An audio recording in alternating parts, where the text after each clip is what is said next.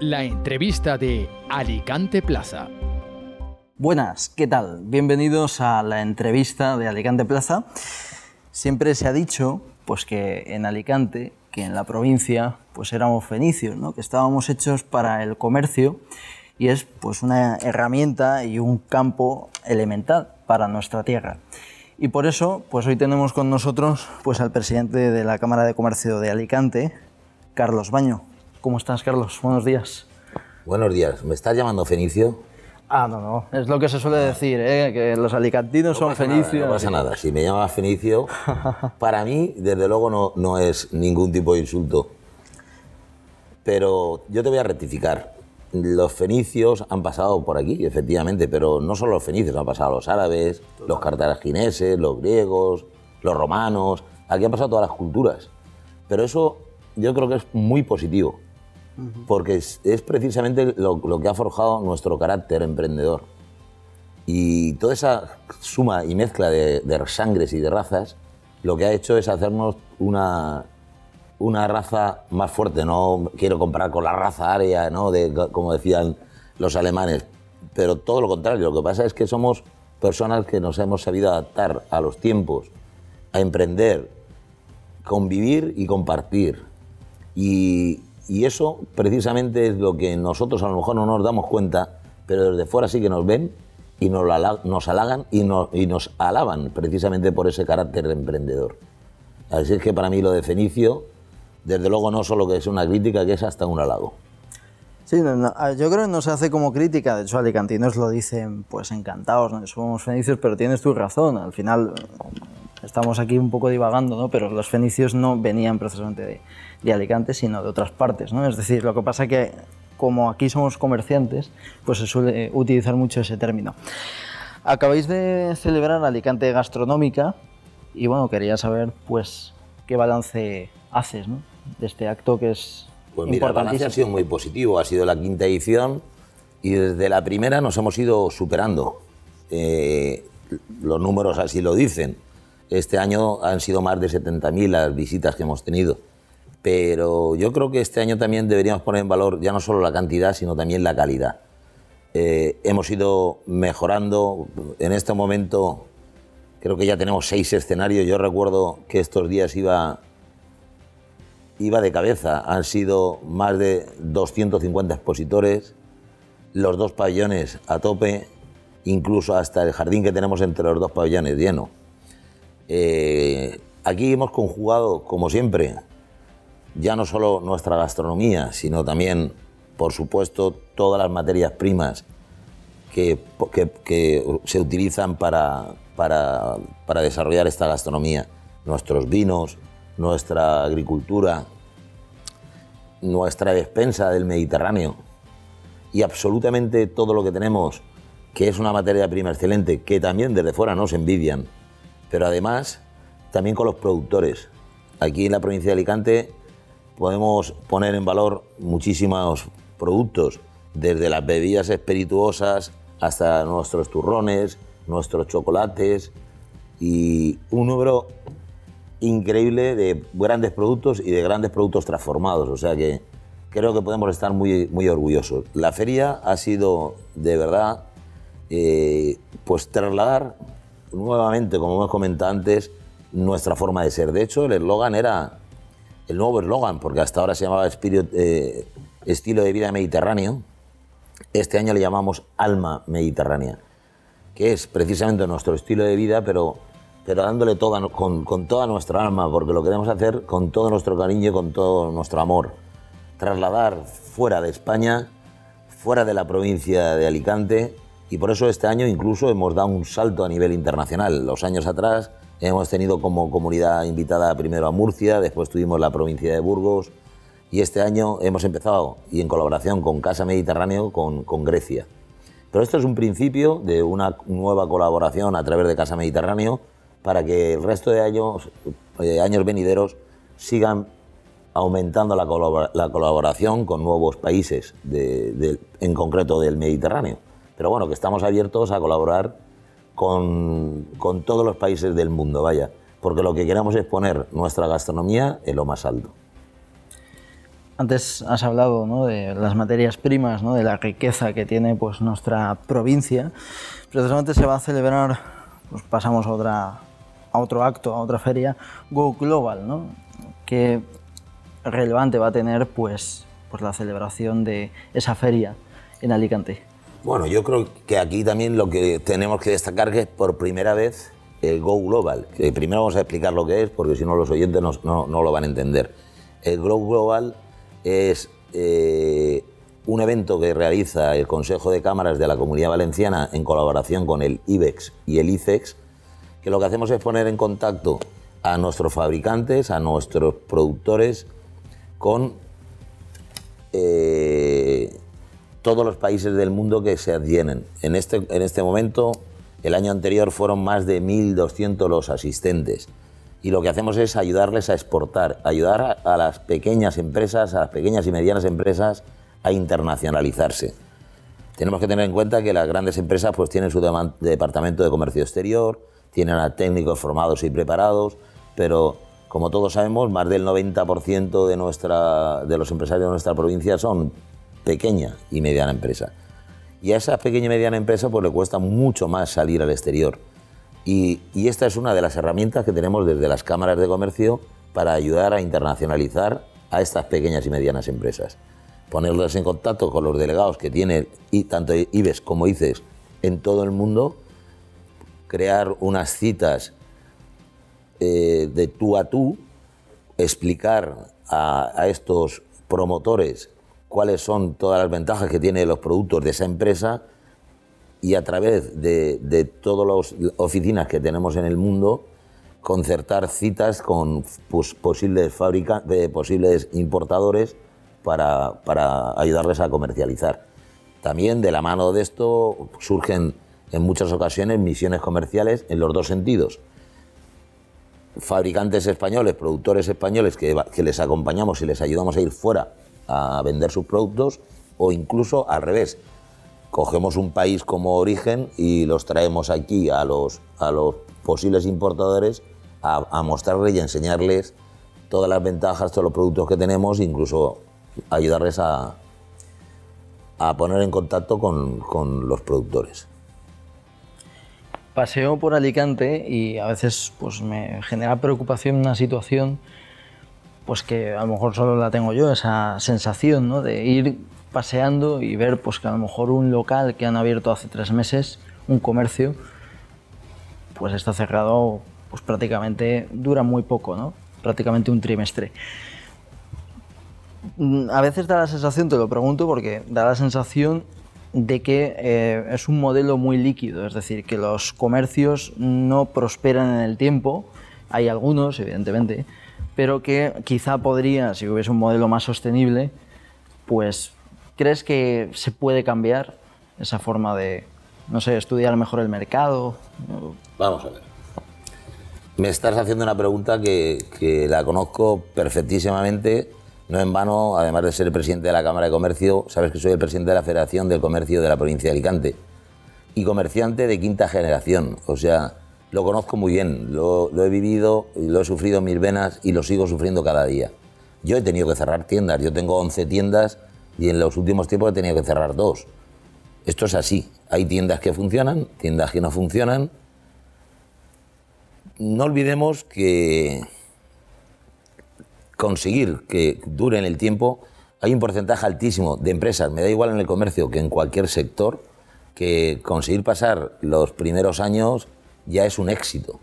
Fíjate cuando pasan de, generación en generación. Nosotros en breve vamos a celebrar, por ejemplo, en Cámara de Comercio los premios de reconocimiento de las empresas centenarias. Que una empresa dure 100 años es que tiene un mérito impresionante. Tú lo estás diciendo. Y estamos hablando del comercio que no deja de ser una empresa. Cuando un comerciante monta un establecimiento lo hace con todo el cariño y toda la ilusión del mundo. Es cierto que hay algunos que a lo mejor no hacen bien los números, no hacen bien los cálculos. La situación eh, que estamos atravesando es muy compleja.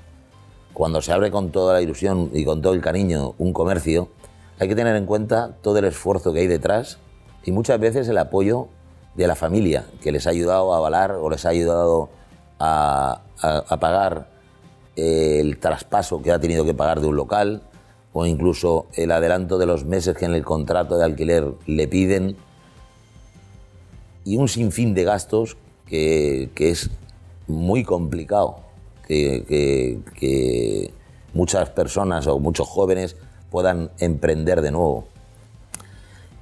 El trauma que supone el cerrar un negocio, yo te lo digo que es, es muy grande. Es muy desagradable porque es algo que se hace con toda ilusión. Contratas a personal, haces, eh, consigues hacer todos los trámites para dar de alta, autorizaciones, permisos, licencias. Cuando se abre un negocio, esto es como un iceberg. Tú ves la punta, lo que no estás viendo es el resto de trabajo, de esfuerzo, de sacrificio que hay detrás mantener un negocio abierto cuesta muchísimo. Si además se junta con los problemas que hay de la bajada de venta por los sobrecostes del consumo, la subida de los intereses, como estamos atravesando ahora, el sobrecoste de la energía, el sobrecoste de los combustibles, el costo laboral. La verdad es que levantar la persiana todos los días tiene muchísimo mérito pero más mérito todavía tiene el que sigue haciéndolo cuando hay obras, cuando hay miles de inconvenientes, que además hay meses que no solo que no ganas y te puedes pagar tu propio sueldo, sino que tienes que poner dinero para seguir con la persiana levantada.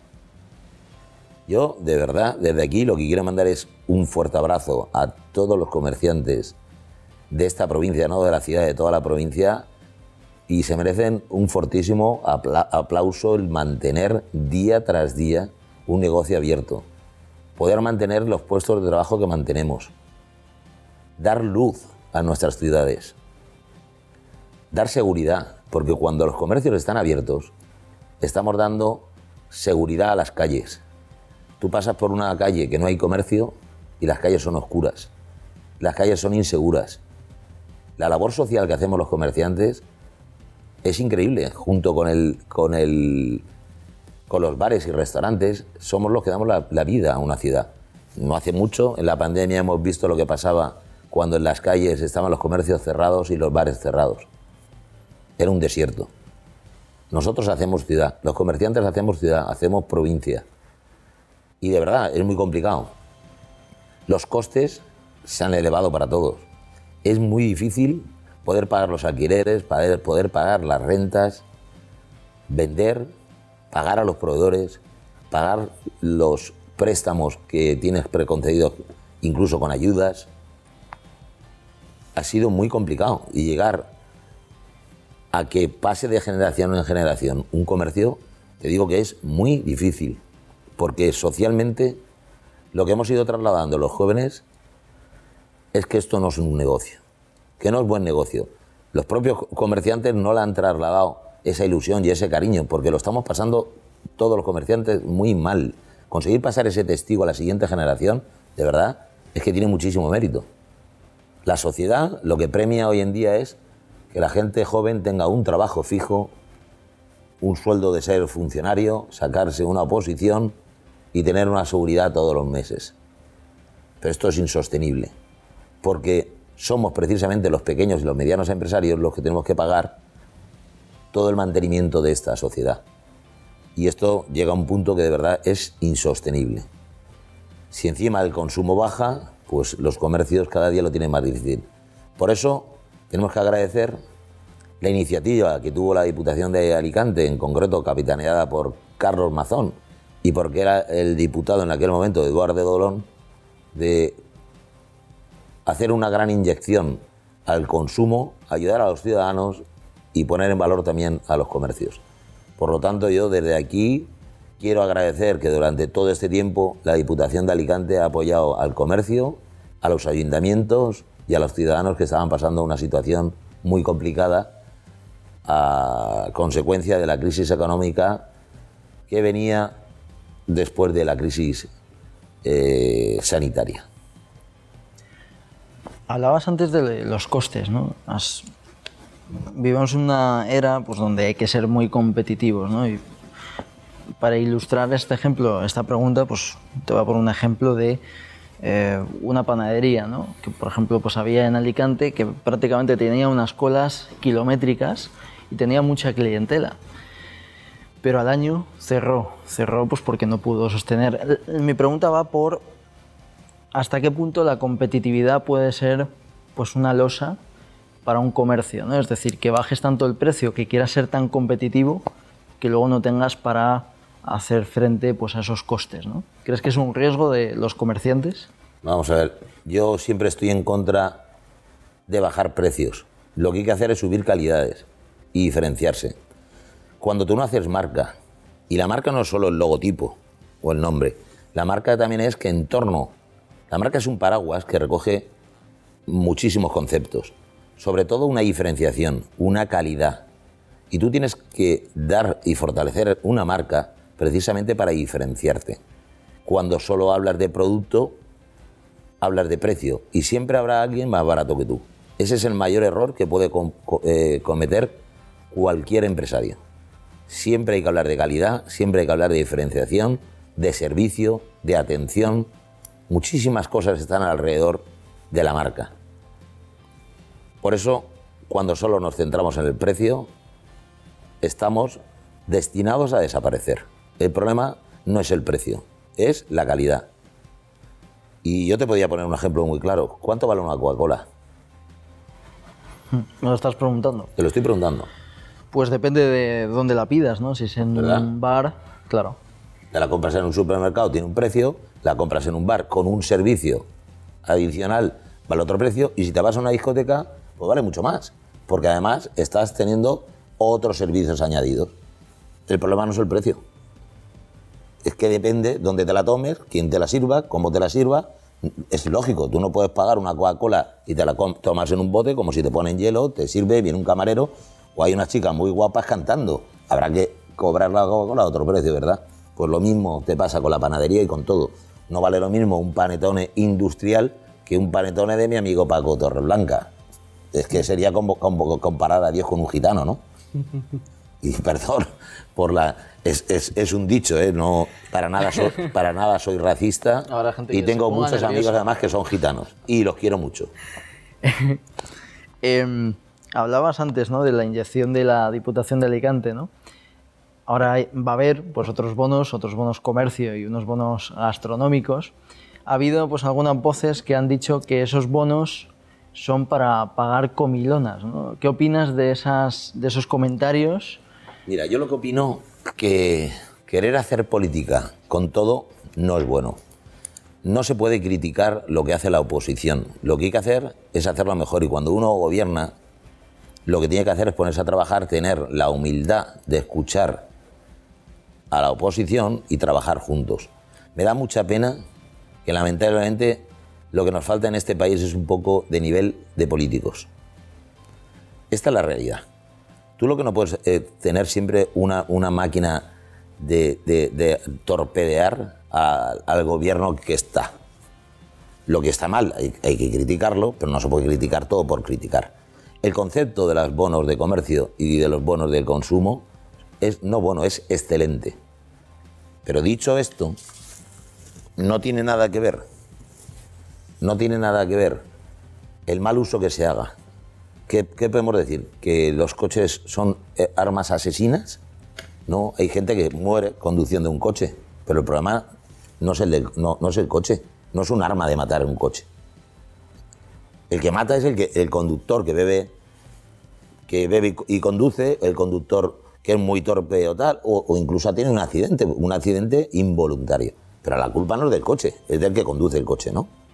Pues lo mismo pasa con los bonos. Hay gente que ha hecho un mal uso del bono y gente, yo te puedo decir que ha habido hasta fraude de algún comerciante que ha hecho un mal uso de los bonos. ¿Cómo se hace un mal uso del bono, por ejemplo? Para que no, esto no te lo voy a contar porque las cosas mal hechas lo que hay que hacer es, desde luego, ya te digo que el caso que nos consta, que fue en una población que tampoco voy a nombrar, un comerciante que hizo un uso indebido, pues ya está, las fuerzas de, las fuerzas y órdenes de, de la, de la policía están al corriente y está denunciado, está, está en juicio y se va, y, se va a, a- a poner las medidas para que no vuelva a suceder.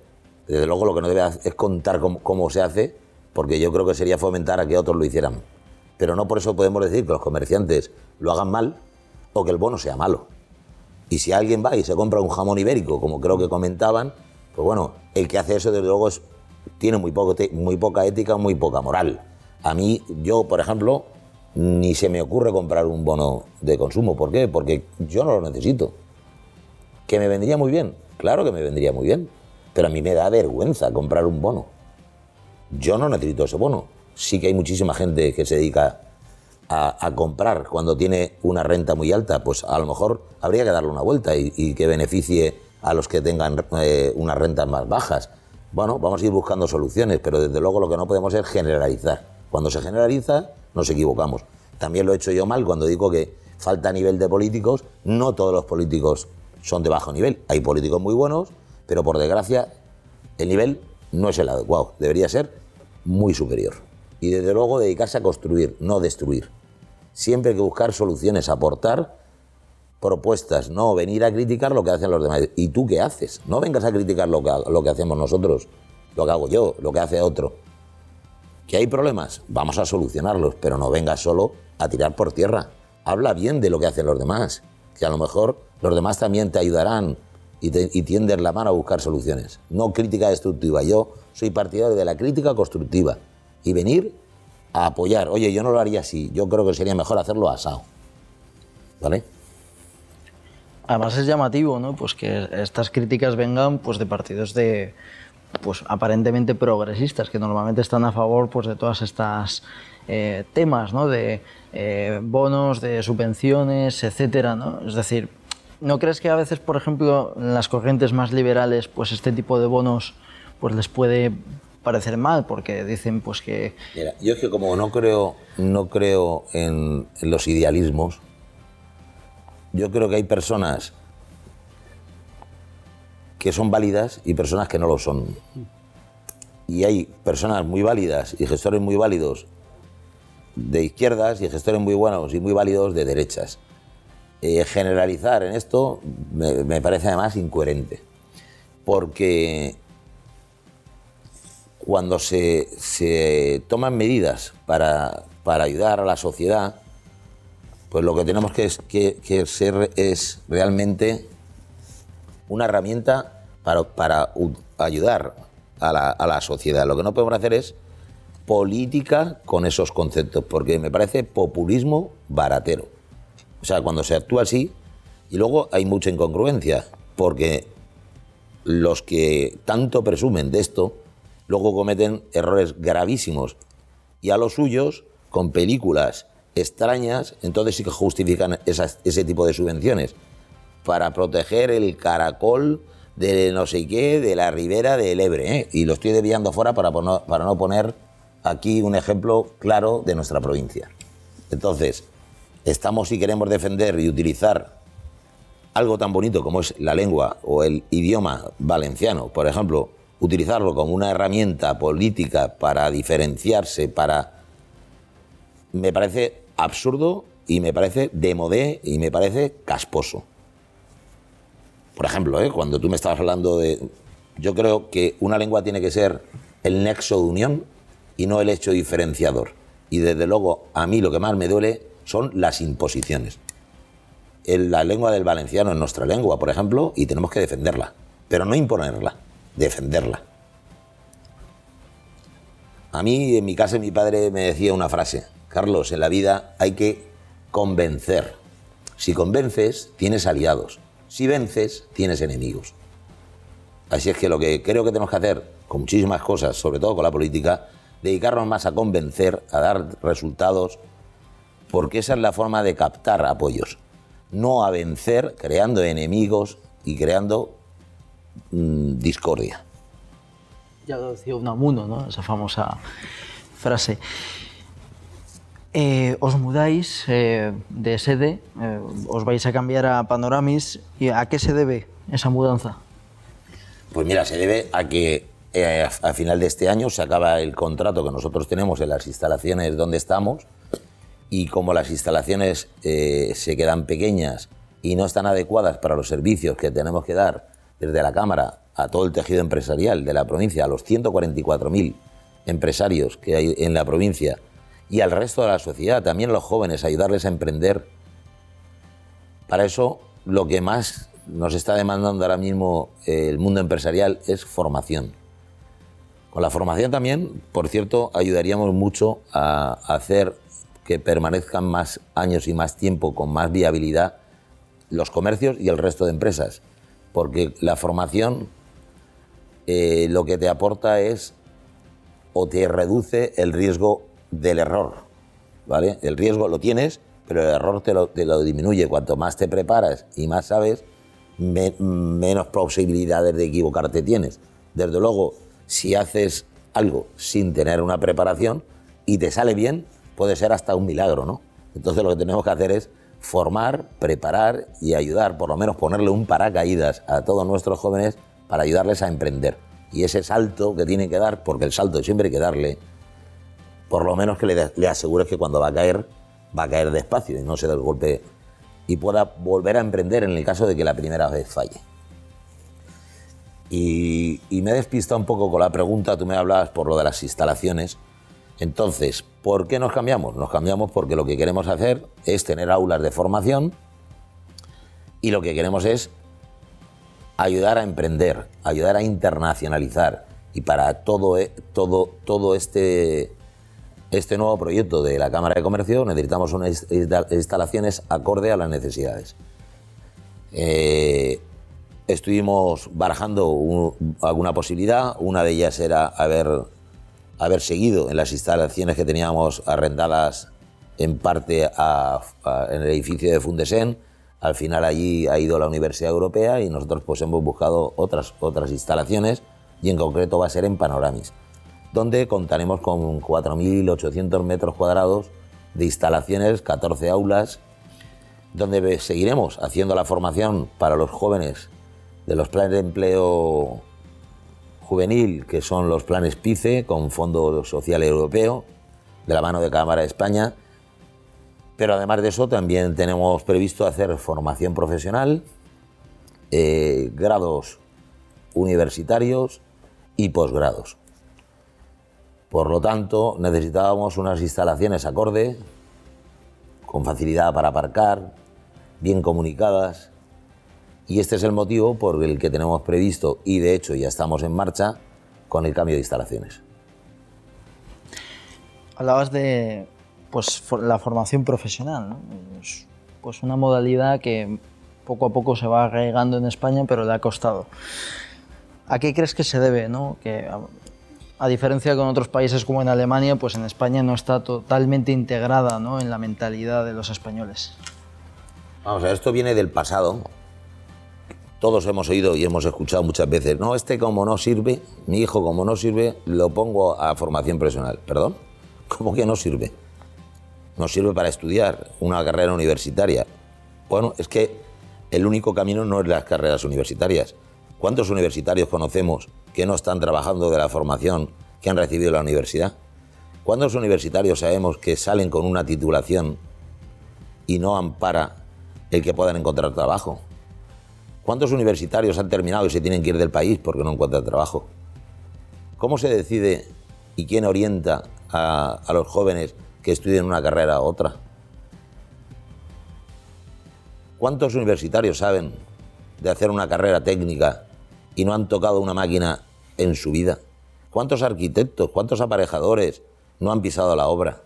Es que lo que no puede ser es que la formación universitaria, la cual yo respeto, no vaya aparejada o de la mano de una formación al mismo tiempo real en contacto con la, con la propia materia. Es decir, la formación profesional y sobre todo la formación profesional que se está empezando a mover cada, día más y en la que nosotros vamos a eh, colaborar, intensamente, no solo nosotros, sino hacer que las empresas involucren también en cada uno de, los, de, las materias. Porque lo que hace falta, es una formación dual, de verdad, con una inmersión y una involucración del mundo empresarial en la formación. Uno de los grandes problemas que, tienen, que tenemos los empresarios es que no encontramos a profesionales formados y cualificados. No los encontramos. La sociedad en general tenemos también mucha culpa, ¿eh? porque le hemos hecho demasiado fácil y demasiado cómodo a nuestros hijos el nivel de vida que hoy en día tienen. Si recordamos y miramos unos años atrás, los hijos iban superando el estatus social y el nivel tanto de formación como del nivel en la sociedad que estaban. Para los padres era un halago. Algunos hijos hasta se avergonzaban de cuáles eran los orígenes, de dónde venían. Malos hijos han sido los que no han agradecido dónde están porque si lo han hecho es gracias al esfuerzo de sus padres. Y a lo mejor su padre o su madre limpiaba y el padre era mecánico. Los hijos han conseguido tener otro estatus so- social por, encima. Si son lo que son es gracias a lo que han tenido de sus padres. Aquí lo que, lo, lo que tenemos que tener son un poquito los pies en el suelo. Les hemos facilitado en exceso la vida a los chavales jóvenes. Y estas generaciones lo que han hecho es facilitársela en exceso. Yo hay cosas que no entiendo. Yo como me separé y tengo hijos de, una edad, de unas edades y otros más pequeños, me quedo alucinado cuando veo las diferencias simplemente ya en de- el cambio de mis hijos mayores que tienen 22 a mi hija que tiene 6. Y la mentalidad de los papás ya es diferente. Si nos cogemos a la de los abuelos, nada que ver. Yo recuerdo cuando solo había una, una televisión en la casa, un canal y como mucho dos, cuando la televisión era en blanco y negro. La televisión reunía a todos en la casa, todos comíamos juntos. Hoy, hoy en una casa uno tiene un ordenador, lo ve en la tablet, del otro en el teléfono móvil, tal. Es que se está perdiendo la relación familiar, se está perdiendo el contacto, se están perdiendo los valores. Un niño con 10, 12 años ya está exigiéndole a los padres un iPhone. Pero vamos a ver, ¿de qué estamos hablando? Y me estoy derivando, estábamos hablando de la formación profesional, pero es que la formación y la educación, donde se traslada es de casa. Y lo que hay que hacer es poner en valor y volver con la, con la cultura del esfuerzo y del sacrificio. Y cada uno tiene que tener lo que pueda y se merezca, no lo que le den y le faciliten. Porque si no, convertimos a una sociedad de inútiles. Y lo digo de verdad, sin que nadie se ofenda. Nos convertimos en unos mantenedores de una situación que va a ser imposible de mantener y estamos creando a futuros frustrados. Y al mismo tiempo nos falta a los empresarios mano de obra cualificada. Es muy difícil conseguir a personal que quiera trabajar fines de semana. Y eso te lo digo yo, por experiencia. ¿eh? Abro una tienda nueva y trabajar de lunes a viernes, vale. Pero sábados, festivos, ¿quién quiere trabajar? Pagues lo que pagues. Es que la gente no, no está por esa labor. Y lamentablemente se ha denostado la formación profesional. En otros países es totalmente al contrario. Nosotros desde Cámara de Comercio lo que queremos es apostar y apoyar por la formación profesional dual y colaborar con, con- con la- con las administraciones para hacer y acercar la formación a la empresa y las empresas al mundo formativo. Es imprescindible. Y creo que la sociedad lo que tiene que hacer es pensar un poquito, poner los pies en el suelo, dejarnos de volar tanto, porque creo que estamos un poquito descentrados. La formación profesional ha sido una vergüenza el trato que se le ha dado. Y la sociedad no ha valorado a los oficios. Tenemos que volver a redignificar a los oficios. Todos los oficios son importantísimos. Todos. No solo el que va con chaqueta y corbata y tiene un grado universitario. Cualquiera es tan digno y hay veces que se gana un sueldo muy superior a través de la formación profesional que con un grado universitario. Y tan dignos uno como otro. Aquí estamos viviendo en los últimos años, de verdad, un boom de la estética, de vivir de las apariencias, y esto es insostenible. Y el morrón, de verdad, no lo vamos a dar, porque esto no se puede, cons- es imposible de mantener. Fíjate cómo iba su- subiendo la sociedad y ahora lo que nos va a pasar es al contrario. Los hijos de estos médicos, de estos universitarios, de estos empresarios, va a ser imposible que mantengan el nivel de vida que sus papás les han dado. Y el morrón psicológico se lo va a dar. O nos vamos a dar todos. ¿vale? se han perdido ¿no? los trabajos tradicionales, ¿no? también un poco por lo que decías, ¿no? quizá la pérdida de valores. ¿no? Leía un artículo del ex ministro Manuel Pimentel que dentro de unos años no va a haber ni gente que cultive la tierra, ¿no? porque la gente no quiere ser ni agricultora ni trabajos pues, que conlleven un esfuerzo pues más de lo que tú dices, de estar sentado en una oficina. ¿no? Pero por, proviene todo de lo mismo. Viene todo de lo mismo, que vivimos aquí en una nube de algodón que hemos perdido referentes. Si es que lamentablemente, fíjate, voy a seguir hablando no de, de, política, pero sí de políticos. Yo recuerdo que cuando antes hablaban, me da igual de un color que de otro, habían ministros que eran grandes referentes. En los últimos tiempos hemos tenido ministros que para salir corriendo. Y me da, me da igual el color. O sea, es que esto es el mundo al revés. Y en la vida, si no hay referentes y no hay ejemplos a seguir, pues lo que estamos haciendo es equivocando a los jóvenes. Mira, nosotros en Cámara hicimos una encuesta hace un año y medio, dos años. 3.700 alumnos dieron la opinión, en 37 centros de toda la provincia. El porcentaje más alto de las expectativas laborales de estos jóvenes era que el 37% de los jóvenes encuestados en el último curso de la ESO, sus expectativas laborales era ser influencer. El 37. El 33, funcionarios. Ya tenemos un 70%. ¿Sabes cuántos querían ser emprendedores? El 2,7%. En la provincia de Alicante, una de las provincias más emprendedoras de este país. Con estos datos, ¿dónde vamos? O le damos la vuelta a esto, o esto es insostenible.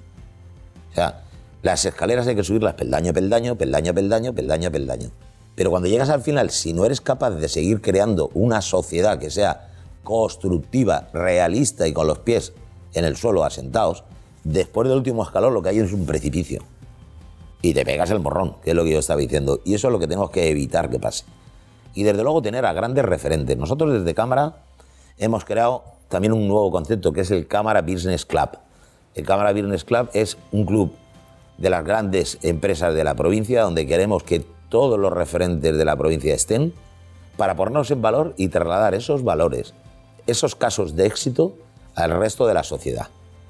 Porque lo que tenemos que imitar es a los que lo hacen bien, no a los que viven del cuento, no a los que no, valen absolutamente para nada, o los que entran de rebote para llegar a un pacto. ¿Vale? Porque al final lo que estamos premiando es a personas que no se lo merecen, que no están preparadas, que no, son no están capacitadas y que no son un referente de nada y para nadie. Y no se puede hacer para llegar a un pacto a costa de lo que sea. Me da igual. Los valores no se pueden perder por un éxito a corto plazo. Eso se llama oportunismo. Y no todos los pactos se pueden admitir a costa de lo que sea. Hay cosas que son eh, hay que ser un poquito intransigente con, con este tipo de planteamientos. No todo vale. La cultura de todo vale es una mala solución. Es pan para hoy y hambre para mañana. Y desde luego nos cargamos los referentes. Y eso no puede ser. Hacía referencia antes a, Fundesem. Eh, ¿Qué opinas de lo que ha pasado, ¿no? el, desembarco de la Universidad Europea, pues el, hecho de que Fundesen no pudiese continuar. Has estado muy involucrado, ¿no? Eh, ¿Qué has sentido ¿no? con todo este panorama? Mira, Fundesem es la Fundación del Desarrollo Empresarial. Eh, yo he sido alumno de cuatro cursos allí. He tenido muchos amigos, muchos conocidos. Lamentablemente hubo un momento que empezó a haber una mala gestión, se cambió la directiva, se cargaron todos eh, los referentes que había en Fundesem y hubo un antes y un después de Fundesem. A partir de ese momento llegó el declive de, Fundesem, hasta el punto que tuvieron que presentar suspensión de pagos por, porque no tenían para, para poder cumplir. La culpa no ha sido del final, es cuando, cuando llegó precisamente al último punto de la escalera donde se estaba consolidando paso a paso y de ahí lo que llegó es el precipicio. Al final lo que ha tenido que llegar es a través de un concurso de acreedores para, con la excusa de intentar salvar la marca, al final aquí el único que se ha beneficiado es la Universidad Europea, que ha conseguido unas instalaciones excelentes en una muy buena eh, ubicación y, con muy poquitos tiempos, porque solo había que hacer una adecuación y arreglos de instalaciones para poder en, pocos meses poner en marcha un, proyecto de una universidad privada con, que proviene además de, con, fondos que no son ni europeos, porque es, es, un fondo inversor inglés. Y a mí me parece un despropósito que el gobierno de la Generalitat anterior hiciera lo que hiciera, porque eso fue eh, un incumplimiento con Cámara de Comercio en concreto. O sea, nosotros con, los, con, la, con la administración anterior teníamos una promesa incumplida. Hasta el último minuto nos dijeron que sí, luego no fue así. Y bueno, la prueba de esto es que al final eh, la directora general de patrimonio fue cesada porque se negó a firmar ese acuerdo del Instituto Valenciano del IBACE, que, era, que es el propietario del edificio. ¿Qué quieres que te hable? No estoy contento, no me gustaron las formas que se utilizaron, no me gustan las mentiras, porque al final las verdades a medias son mentiras, y me duele mucho la traición. Y en esto ha habido falsedad, traición y aprovechamiento. Esto ha sido una fórmula promovida por, por algunos que lo que no querían era dejar que, que las instituciones que saben trabajar y que saben demostrar eh, pudiéramos seguir con el proyecto adelante. Esto es la, de la, del perro del hortelano, ni comer ni dejar comer.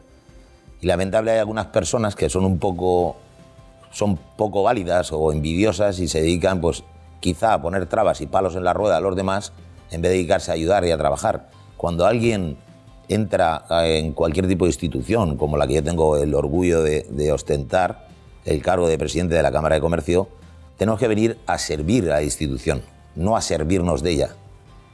Y no utilizar la institución para hacer daño al de al lado algo tan humano como para ser yo más alto voy a bajar al que tengo a mi lado, ¿no? Hazte valer por ti mismo, trabaja y no hagas daño a nadie. Nosotros desde Cámara de Comercio lo que queremos es dedicarnos a ayudar y a servir. Y creo que los meses que llevamos, hace ya un, poquito más de 13 meses, hace ya más, de un año que estamos al, al frente de la Cámara, hemos demostrado que la Cámara de Comercio puede ser una herramienta útil y lo va a ser mucho más de lo que hemos demostrado hasta ahora. Solo llevamos 13 meses. Nos quedan, son cuatro años de mandato y te garantizo que de aquí a los cuatro años vamos a dar mucho de que hablar, mucho y bien de que hablar de la Cámara de Comercio de Alicante. Pero sobre todo por aportar, ser útil y ser una, una herramienta de utilidad para el tejido empresarial de la provincia y sobre todo para los ciudadanos, para la sociedad que así sea. Y bueno, parece que lo teníamos ensayado porque Muchísimas gracias, Carlos. Hemos llegado a los tiempos. Sí, justo hemos cumplido los tiempos, así que parece que... Y, hemos respondido a todas las preguntas. Sí, sí, sí, ha sido un placer. Pues eh, objetivo conseguido. Sí, bueno, sabes que algunos se pondrán nerviosos por lo que por lo entre el gitano y lo que he dicho yo de los fenicios. va a haber alguno que se va a tensar. Lo de gitano es, una, es una, una, expresión, ¿no?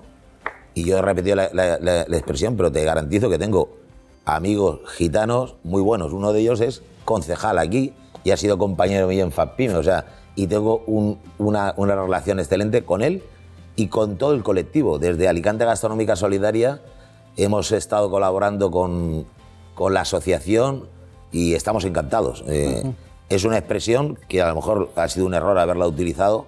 A lo mejor pero, el, error también del Fenicio Bio, ¿no? Claro. Vivimos una sociedad muy sensible hay que darle Yo pido disculpas, no vaya a ser que me toque presentar la dimisión, ¿no? Como, como lo del.